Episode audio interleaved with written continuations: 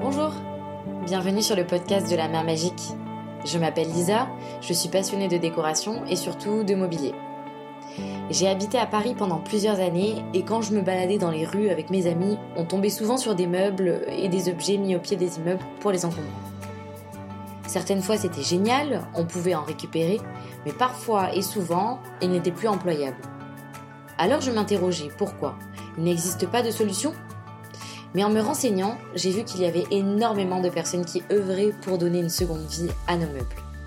J'ai créé ce podcast pour aller à leur rencontre. Dans chaque épisode, vous découvrirez un professionnel qui nous parlera de son parcours et de son quotidien dans une discussion authentique. Dans la mesure du possible, je ne coupe pas les enregistrements, donc vous participez à la discussion dans son intégralité. J'espère que le format et les invités vous plairont autant qu'à moi, car j'y prends beaucoup de plaisir. Aujourd'hui, je vous propose de participer à ma conversation avec Ultine. Ultine est une euh, architecte d'intérieur. Elle a créé Le Temps d'un intérieur. Et oui, c'est la première fois que je reçois une architecte d'intérieur et vous verrez que j'essaie de diversifier un petit peu euh, les invités pour pouvoir euh, vous offrir des, échanges encore plus riches et, confronter les différents points de vue.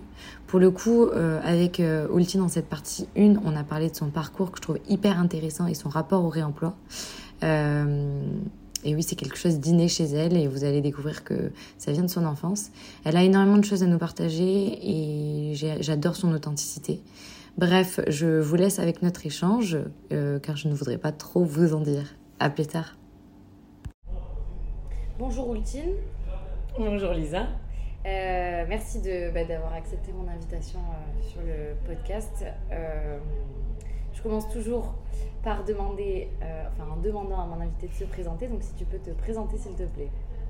Alors je m'appelle Outine, je suis euh, d'origine malgache, je suis née à Madagascar et je suis arrivée en France quand j'avais 8 ans.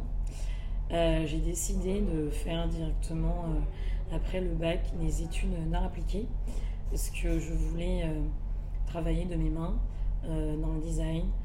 Alors à la base je voulais devenir designer automobile. Ok. Donc, euh, ça ne s'est pas du tout passé comme ça. Euh, et je voulais aussi euh, faire des études en rapport avec l'artisanat parce que je suis passionnée d'histoire du mobilier et que ma grand-mère m'a en fait très vite appris l'importance de l'artisanat malgache et de l'artisanat en général. Et donc je suis architecte d'intérieur depuis 2012 et j'ai créé mon entreprise Le Temps d'un intérieur en 2021. Ok, trop bien. Euh, je pense qu'on va avoir plein de choses à dire du coup et c'est la première fois euh, que je reçois du coup une, architecte d'intérieur et, euh, et puis je, enfin les gens vont comprendre pourquoi parce que tu as une spécialité aujourd'hui que je trouve hyper chouette et, et, voilà est-ce que tu peux nous en dire un peu plus? Alors, alors effectivement quand je me suis lancée dans l'entrepreneuriat dans le fait d'ouvrir mon agence c'était suite euh, au Covid. Je venais de, quitter mon poste euh, de chargé d'affaires euh, dans le milieu de l'événementiel. Je concevais des stands et j'ai constaté qu'il y avait énormément de déchets qui étaient générés à la fin d'un salon et surtout déjà à l'issue de la finalité d'un salon, ne serait-ce que pour un stand. parce qu'un stand, il faut le savoir que on met euh, quasiment quelquefois un à six mois pour le concevoir. Ce sont que des matériaux neufs qu'on utilise euh, pour le monter euh, sur un salon qui va durer à peine 3-4 jours, allez 5 à 6 jours maximum sur maison et objets par exemple. Et après, bah, tout le reste du stand, si le client ne le stocke pas, va être jeté à la poubelle. Et moi, ça m'a donné envie de, bah, de, dire stop, et de me dire que j'aimerais bien me lancer dans l'agencement euh, d'intérieur, mais que ce soit euh, au niveau événementiel ou euh, dans un agencement durable, sur le long terme, pérenne, en tout cas avec une, optimisation des déchets et avec des matériaux qui sont réemployés, parce qu'aujourd'hui, quand on voit le coût des matières premières et le niveau de déchets qui est généré par les constructions éphémère ou non éphémère, c'est faramineux et c'est pas possible. Ok. c'est hyper intéressant. Hein. On va, on va en parler euh, plutôt dans la deuxième partie. Et, euh, et, j'ai hâte. Mais avant ça, euh, j'ai aussi hâte de te poser des questions du coup, un peu plus sur ton, sur ton parcours. Du coup, mhm. tu disais que tu avais fait un parcours à appliquer dès le lycée, c'est ça? Oui. Donc du coup, tu as fait le, parcours secondaire appliqué Ah non, non, je l'ai fait, je l'ai fait après le lycée. Ok. Ah oui, pardon. Et du coup, tu as fait. C'est, alors, c'est, est-ce que tu peux nous expliquer un peu comment ça se passe euh, pour faire ce genre d'études? Parce que je pense que ça peut intéresser certaines personnes. Eh bien oui, parce que c'est vrai que c'est une question qu'on me pose très souvent. Euh, donc, pour devenir architecte d'intérieur, donc il y a plusieurs façons de faire. Donc, soit euh, dès la troisième, bah, vous avez envie de, de rentrer en fait. Enfin, je m'adresse aux jeunes parce que j'ai beaucoup de stagiaires qui m'envoient des candidatures, notamment. Donc vous, pouvez aller dans un, dans un lycée qui a déjà euh, des, des, matières en art appliqué, donc qui vont permettre d'apprendre à dessiner, euh, de peindre, de sculpter, enfin, d'apprendre l'histoire de l'art, très important. Ou alors euh, de l'intégrer donc après le lycée, après avoir fait n'importe quel bac, peu importe. et là, vous faites ce qu'on appelle une année préparatoire en général, c'est une mise à niveau, donc ça s'appelle une mana. Mm. à mon époque, hein, parce que j'ai 34 ans pour info. Aujourd'hui, je ne sais pas comment ça s'appelle, donc ça peut durer un an ou deux ans pour faire des concours, pour entrer dans des écoles prestigieuses, qui sont pour la plupart donc à Paris, mais il y en a partout. À Toulouse, il y a très bonnes écoles, à Bordeaux, à Aix, à Lyon, ou après pour faire une école privée. Donc moi, j'ai fait, euh, j'ai fait deux années de, de, enfin deux années préparatoires, une à Penningen qui est une école académique qui existe euh, depuis 1900 euh, et des poussières euh, à Paris, et une école, une école académique, c'est-à-dire c'est une école on n'a pas le droit de toucher au numérique pendant un an, même si il y a les applications, il y a les logiciels, on nous apprend à dessiner avec mille et une façons, à la gouache, à l'aquarelle, à l'encre de Chine, au crayon gras, au crayon fin, avec le fil à plomb, on fait des plâtres, tout, on fait absolument tout, sauf l'ordinateur pendant un an. Et après, euh, j'ai fait une année préparatoire à l'ECV, l'école de communication visuelle, où bah, là, euh, c'était des techniques qui étaient beaucoup plus libres, pour ensuite euh, rentrer dans une école spécialisée dans l'architecture d'intérieur, qui était l'ISA, Rennes. Et Mon prénom. Tout à fait. Belle boucle. Et où donc j'ai été diplômée en tant que architecte d'intérieur et designer d'environnement, pour être exact. Ok, et du coup, tu as mis combien de temps à pouvoir être diplômée? Alors, bah, ça m'a pris 7 ans euh, pour faire tout ça. Euh, parce que, ou non, ça m'a pris 5 ans, parce que deux années préparatoires, donc après, j'ai eu trois années de licence. Et moi, j'ai poursuivi euh, en visuel merchandising, donc qui consiste à à apprendre à euh, optimiser donc, les surfaces de vente et dessiner euh, des planogrammes pour des marques, donc chez les annonceurs, euh, et où j'ai travaillé donc chez une marque de prêt-à-porter hollandaise qui s'appelle MS Mud en alternance, et j'ai mis deux ans aussi pour, enfin, pour avoir cette licence. Donc ça m'a fait sept ans en tout, mais j'ai toujours, je me suis toujours pas arrêtée là. J'ai poursuivi avec un master marketing stratégique dans une école de publicité à Paris. Wow, ok. Euh, pour euh, obtenir mon master. Donc 9 euh, ans. 9 ans. ok. Ouais, parce que bah, du coup, pour compléter, parce que c'est vrai que moi j'avais j'ai fait une seconde à appliquer, mais je me suis arrêtée à la seconde à appliquer. Donc en fait, dans les lycées, on peut faire le parcours seconde à appliquer, c'est 6 heures de de SP, enfin d'art appliqué euh, par semaine. Et ensuite, on a la possibilité de continuer en première et, terminale pour euh, aller en STD2A. Et du coup, on saute l'étape de la mana euh, derrière. Mais bon, il faut savoir ce qu'on veut faire très tôt. Et moi, par exemple, ça a été beaucoup trop tôt pour pouvoir me projeter là-dedans. Donc, c'était pas, c'était pas concluant cette mm. seconde. Mais je pense que s'il y a des gens qui sont vraiment passionnés, ils peuvent vraiment passer par cette étape-là pour raccourcir un peu les délais même si euh, j'imagine que, enfin, de toute façon, derrière le bac, il faut continuer avec une licence et un, et un master. Donc, euh. bah, c'est mieux, en fait. Enfin, disons que la seconde à appliquer, je pense que c'est vraiment une façon euh, d'appréhender et de découvrir l'univers. Mm. Si, si, si l'art est un secteur qui nous plaît parce qu'il y a l'art et l'art appliqué. L'art appliqué, voilà, ça est tous les métiers stylisme, architecte d'intérieur, tapissier d'ameublement, euh, je sais pas moi, paysagiste, enfin tous ces métiers-là, céramiste. Donc c'est deux univers qui sont corrélés mais qui sont différentes quand même. et euh, ça nous apprend des techniques. Donc c'est là pour nous former à un métier, même si on n'a pas vraiment d'idée de ce métier. Après le bac, là on est censé se forger une certaine personnalité. Et c'est à ce moment-là que notre, notre vocation commence un peu plus à se révéler mm. et qu'on se dirige vers les écoles. Et, là où euh, les jeunes se trompent énormément, c'est que le choix de l'école est extrêmement importante. Extrêmement important, pardon.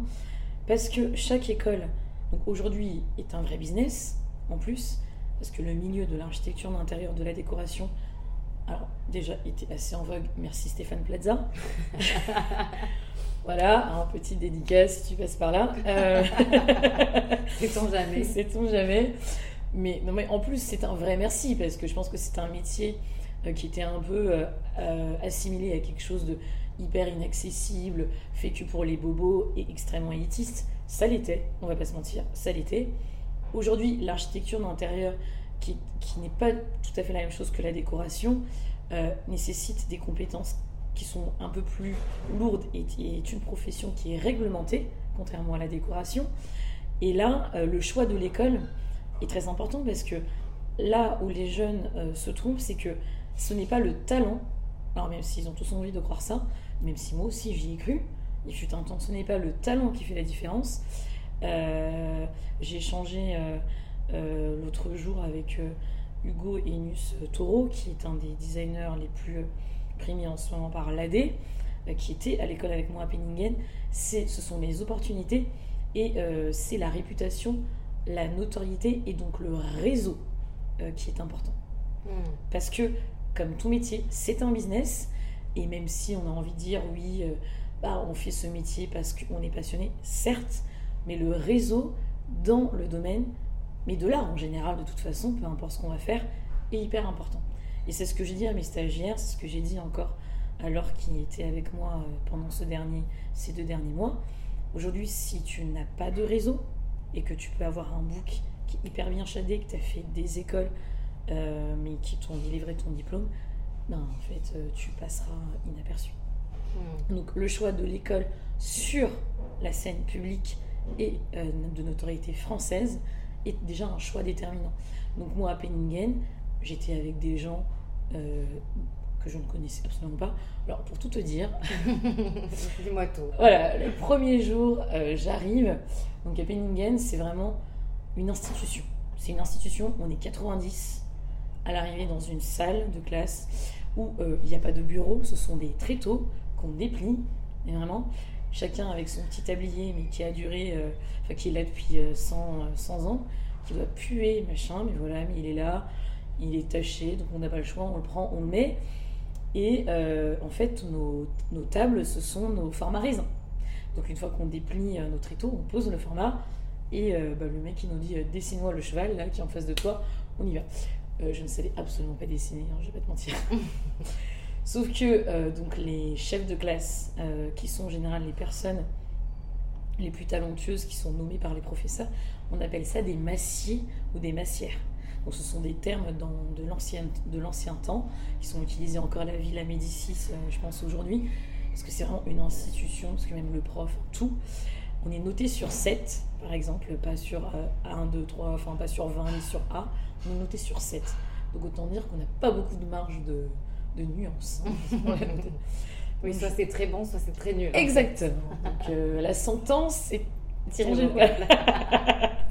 Voilà, et on cite aussi Colanta au passage, c'est super. Et donc, euh, je tombe à côté de la massière. Ah. Et le premier jour, c'était dessinez-moi ce que vous voulez.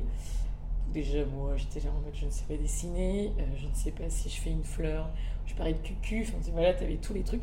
Je tombe, je tombe à côté de la massière, Aurélie Jolie, que je n'oublierai jamais.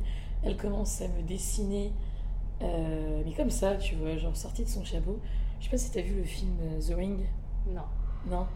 Euh, dans The Ring, ça parle d'une nana, donc c'est un thriller enfin oui, oui c'est un film d'épouvante plus exactement, d'une nana qui sort d'un puits avec une, fin, des cheveux longs jusqu'aux fesses. Et voilà pourquoi je ne l'ai pas vu.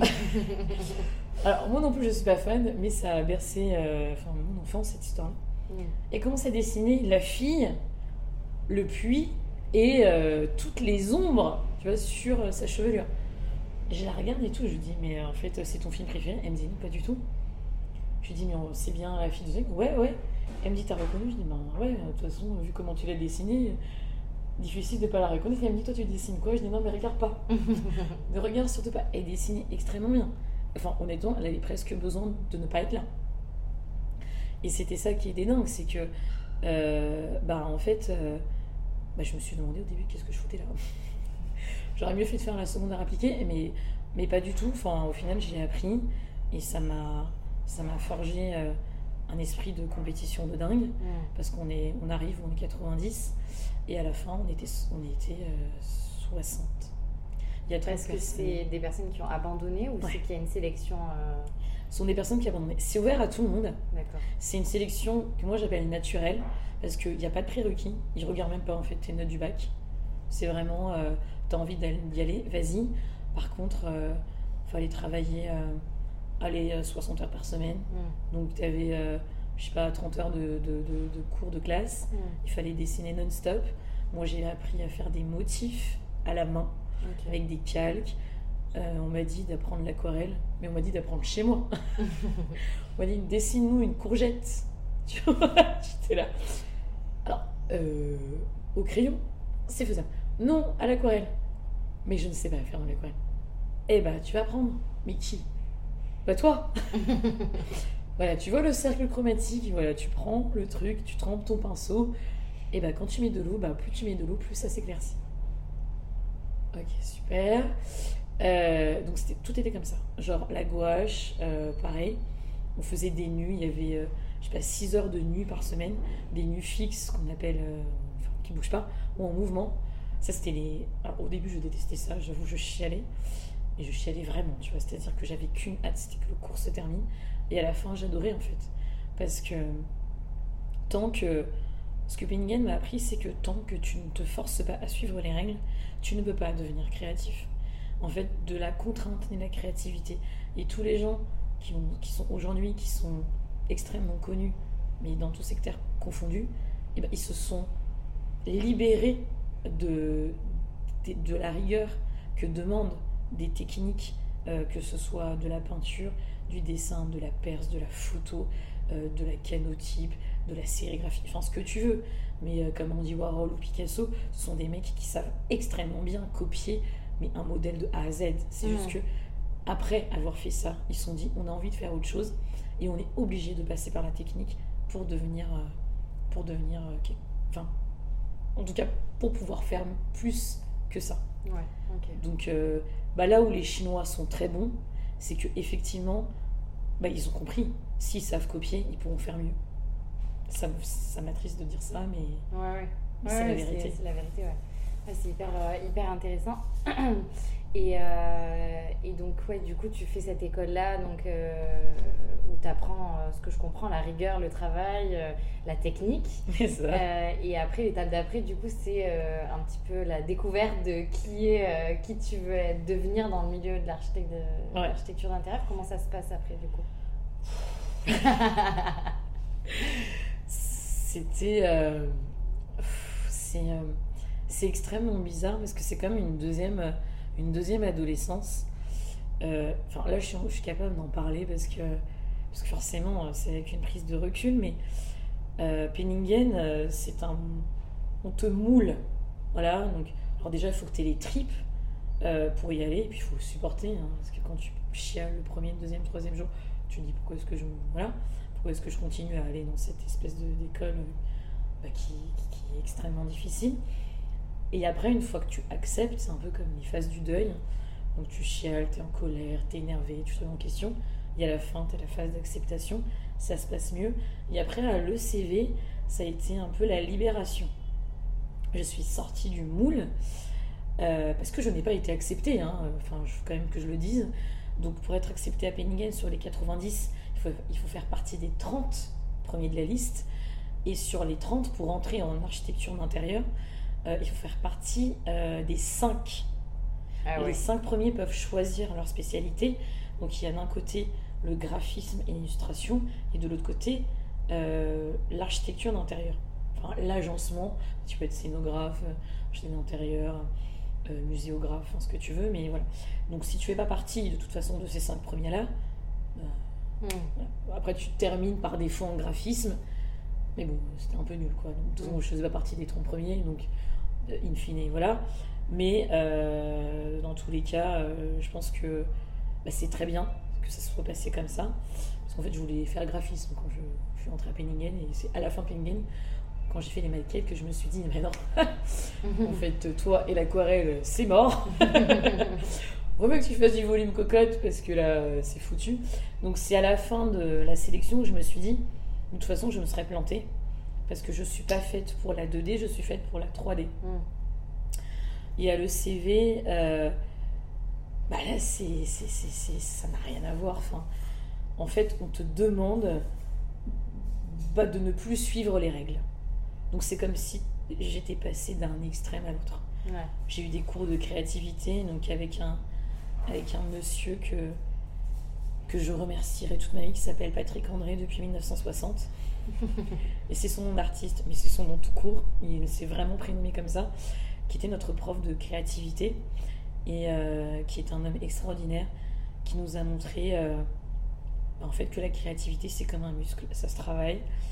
Donc avec lui, euh, j'ai découvert les spectacles de marionnettes que moi j'assimilais à des trucs genre juste, tu sais, genre les, les kiosques Mm. dans les Mais non, non, euh, les marionnettes, euh, c'est un, vrai, euh, c'est un vrai art en fait. Enfin, il y a des festivals de marionnettes qui sont internationaux. J'ai découvert euh, le théâtre contemporain. Il nous, a, il nous a fait faire, euh, nous a fait prendre des cours euh, pour réciter des monologues. Hmm. On, on est allé à Berlin aussi pour découvrir l'art berlinois. Ouais, passé- c'était l'ouverture d'esprit total là. Ouais. En fait, c'est c'est- c'est- après la construction, c'était la déconstruction. Et donc c'était d'autant plus dur parce que c'était l'un à la suite de l'autre. Ouais. Mais c'est à partir de ce moment-là où j'ai découvert, euh, on va dire, mes, un peu mes références euh, dans l'architecture et le design. Matali Crasset, euh, les frères Bouroulec, euh, Mathieu Lehanner aussi, que j'aime beaucoup. Euh, et comment il s'appelle euh, J'arrive jamais à prononcer son nom. Mais un designer néerlandais, euh, euh, Van der Kroes. Bref, c'est là où j'ai appris mes références. Et c'est là où je me suis dit, ok, bah moi, ça va être euh, le design d'espace que j'ai envie de j'ai envie de- d'explorer. et euh, le design mobilier ensuite. Et donc, je suis partie euh, à Rennes euh, parce que je ne connaissais pas la ville aussi et parce que j'avais besoin de sortir de Paris pour faire ça. Et puis euh, bah là, j'ai fait mon j'ai fait mon cursus et, euh, et d'ailleurs le, le seul regret que j'ai, c'est que j'aurais voulu terminer par, par du design textile. Ok. Ouais. Pourquoi? Mais parce que comme ma, grand-mère était couturière Ouais. et qu'elle faisait de la soie sauvage, faisait des étoiles en soie sauvage, Ouais. j'ai euh, jusqu'à la fin de sa vie et que c'est comme ça que je pense que je suis rentrée dans le milieu euh, c'est comme ça que j'ai commencé à être attirée par le milieu euh, artisanal. J'ai toujours aimé le textile et mon oncle est styliste. Aussi. Donc je, enfin, la mode et le design pour moi de toute façon ils sont mêlés quoi qu'il en soit et euh, enfin je te dis mon seul regret je pense que je finirai par le faire Oui, c'est ce que j'allais dire, jamais trop tard au final. euh. mais ouais, j'ai toujours. Parce que mon projet de fin d'études, c'était sur une nappe, euh, une nappe euh, notable qui s'appelle Sur son 31, Ok. où je suis partie de la construction d'un ballon de foot, qui est un procédé indus- industriel extrêmement intéressant, qui a été breveté d'ailleurs. Tous les ballons de foot sont faits au Japon, pour info. Ouais, c'est très intéressant. Je déteste le foot. Mais j'adore les ballons. Donc euh, il y a toujours euh, des trucs intéressants, ne te connais pas. Et en fait, euh, c'était une nappe que j'ai moulée sur les pieds de table inspiré un, peu donc, bah, du procédé du ballon de foot, mais avec, avec un style Louis XIV. Et ce sont plusieurs facettes de diamants que j'ai liées les uns aux autres pour créer une nappe en fait qui se tient T'as des photos de ça Ouais. Ah, est-ce que tu pourras nous les partager ah, mais je, grave. Sur, euh, bah, je les mettrai certainement sur, euh, sur le post Instagram, comme ça les gens pourront voir aussi. Euh, ça, c'est chouette de l'avoir. Ok, donc ça fait plein de, plein de choses et plein, plein d'évolutions et tout. Et après, du coup, tu finis, tu finis ton école.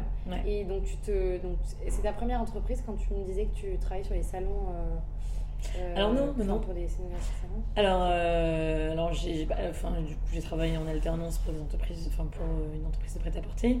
J'ai travaillé euh, dans le cadre de ma formation en tant que retail merchandiser. J'ai travaillé donc, chez eux du commerce.com, la plateforme marchand pour faire du e-merchandising. et après, j'ai travaillé chez RC Concept pour faire en tant que euh, chargé euh, multimatériaux dans la PLV. Ok. Euh, donc dans le milieu de la cosmétique haut de gamme et luxe.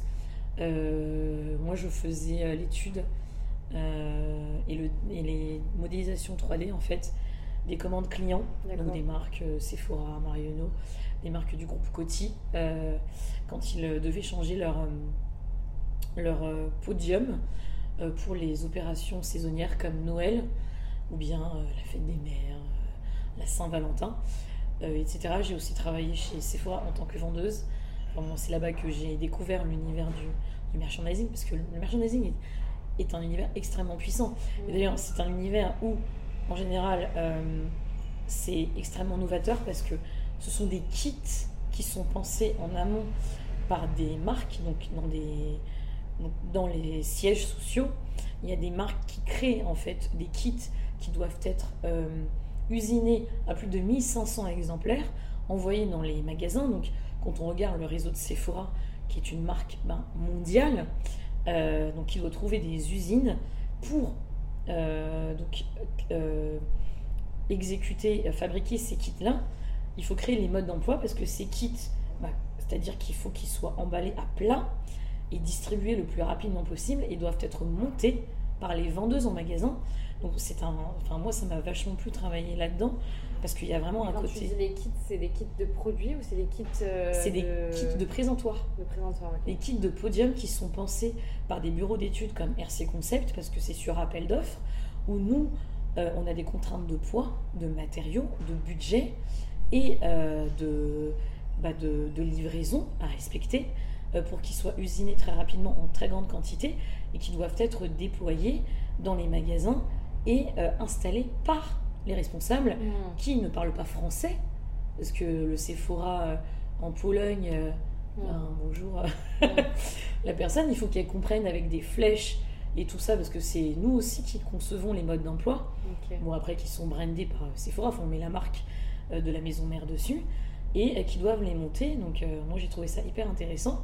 Et déjà, à ce moment-là, je me disais, là où c'est dingue, c'est qu'en fait, tout le prix de ces produits, donc c'est-à-dire euh, le nouveau parfum euh, de la gamme Hermès, euh, Twilly qu'on recevait, rien, le prix du, en fait, le prix du produit n'est absolument pas, enfin, enfin n'est pas, ne concerne, enfin, le, comment dire, le prix d'achat du produit est surtout en fait le résultat au coût, euh, au coût euh, qui, peut y avoir par rapport à toutes ces opérations de. Exactement. Voilà. C'est-à-dire que le, le prix d'achat euh, concentre le prix de la PLV, de la signalétique et de la vendeuse et de la livraison et de la boutique. Mais le, le, produit dans, le, dans le global, il coûte que 15% de ce qu'on achète en magasin. Donc sur un parfum qui va coûter 120 euros de chez allez, je vais citer, euh, enfin, je vais pas citer de marque, on s'en fout, mais d'une marque de luxe, euh, le prix du produit, euh, en fait, il, est à, il est à 15 euros. Tout le reste, c'est le packaging. Et moi, ça, ça me révoltait quand je travaillais là-dedans, parce que je me disais, en tant que bureau d'études, le travail était hyper intéressant, mais j'étais vachement tiraillée, parce que quand tu voyais que le truc sur lequel tu as travaillé pendant, des fois c'est une semaine, hein, une offre, un appel d'offres, il fallait répondre hyper vite, donc on te mettait la pression, derrière, en fait, ton packaging, au bout de deux mois, il va être jeté. Et puis, bah, l'année prochaine, c'est un contrat qui est reconductible. en fait, les marques, euh, elles repassent commande chez toi pour recréer plus ou moins la même chose. C'est juste qu'ils te repayent un énorme billet pour imprimer euh, bah, d'autres euh, bah, visuels. voilà. Non, mais c'est le même présentoir qui on va dire, modifié à deux, trois trucs près. Donc là, tu passes plus du tout pour un créatif, tu es juste un exécutant. Et euh, c'est le visuel qui a été fait par le photographe à la mode, qui a été embauché par la marque, qui va être euh, réimprimé dessus. Ouais, ok. Est-ce que juste tu peux préciser du coup peut-être ce que c'est le merchandising? Et avec la spécialité que ça a quand c'est du e-merchandising pour les gens qui ne euh, connaissent pas Alors le merchandising est un mot extrêmement compliqué euh, mais euh, qui, ne veut pas être qui ne peut pas être remplacé en français, euh, qui existe donc en anglais et qui veut dire qui signifie mettre en avant les, les visuels et les produits dans une surface de vente. Et donc, ça consiste à optimiser cette mise en avant pour pouvoir vendre plus rapidement aux clients et pour les appâter à travers plusieurs artifices, donc c'est-à-dire euh, la lumière, l'emplacement, euh, les vitrines, euh, le mobilier et, et l'odorat, enfin le, tout ce qui est olfactif. Donc le merchandising est utilisé depuis des années, par exemple dans les magasins où vous le reconnaîtrez comme nature et découverte. Mm. Et le e-merchandising, c'est sur Internet. Et le e-merchandising, donc c'est la correspondance du merchandising en boutique, parce que le merchandising existe essentiellement en boutique physique. Mm. Et le e-merchandising, c'est la, même chose, ce sont les mêmes techniques, mais apparentées à l'univers euh, digital.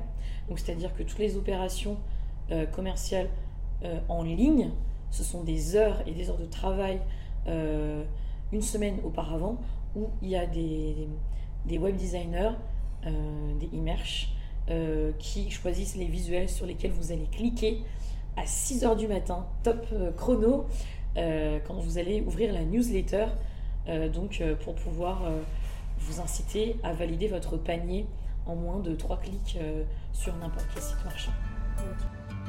Merci beaucoup d'avoir écouté cet épisode jusqu'à la fin. Je pense que si vous êtes encore là, c'est que cela vous a certainement plu.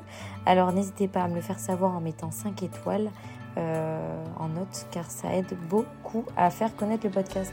Aussi n'hésitez pas à le partager à votre entourage puisque certaines personnes sont peut-être en train de refaire leur décoration et ça pourrait être intéressant qu'ils découvrent des euh, solutions pour se meubler durablement et faire une décoration unique. Euh, je pense qu'on a plein de pépites sur la main magique euh, qui ont des solutions juste incroyables. Je profite aussi de cette conclusion pour vous parler d'un projet qui me tient à cœur que j'ai lancé qui s'appelle Tréto, T-R-E-2-T-O. Euh, oui, ça fait penser au tréteau pour rénover et c'est le but. Et j'ai créé des kits de rénovation pour meubles avec des produits qui sont fabriqués en France avec un faible impact sur l'environnement. L'idée, c'est voilà, de pouvoir contribuer à mon échelle à favoriser le réemploi et faire qu'on mette tous un petit peu la main à la pâte pour pouvoir euh, bah, sauver un maximum de meubles dans la rue et puis donner une nouvelle vie à nos meubles. Et si vous n'avez pas envie de le faire vous-même, eh il y a des super artisans qui pourront le faire pour vous. Alors pensez-y. Je vous dis à bientôt.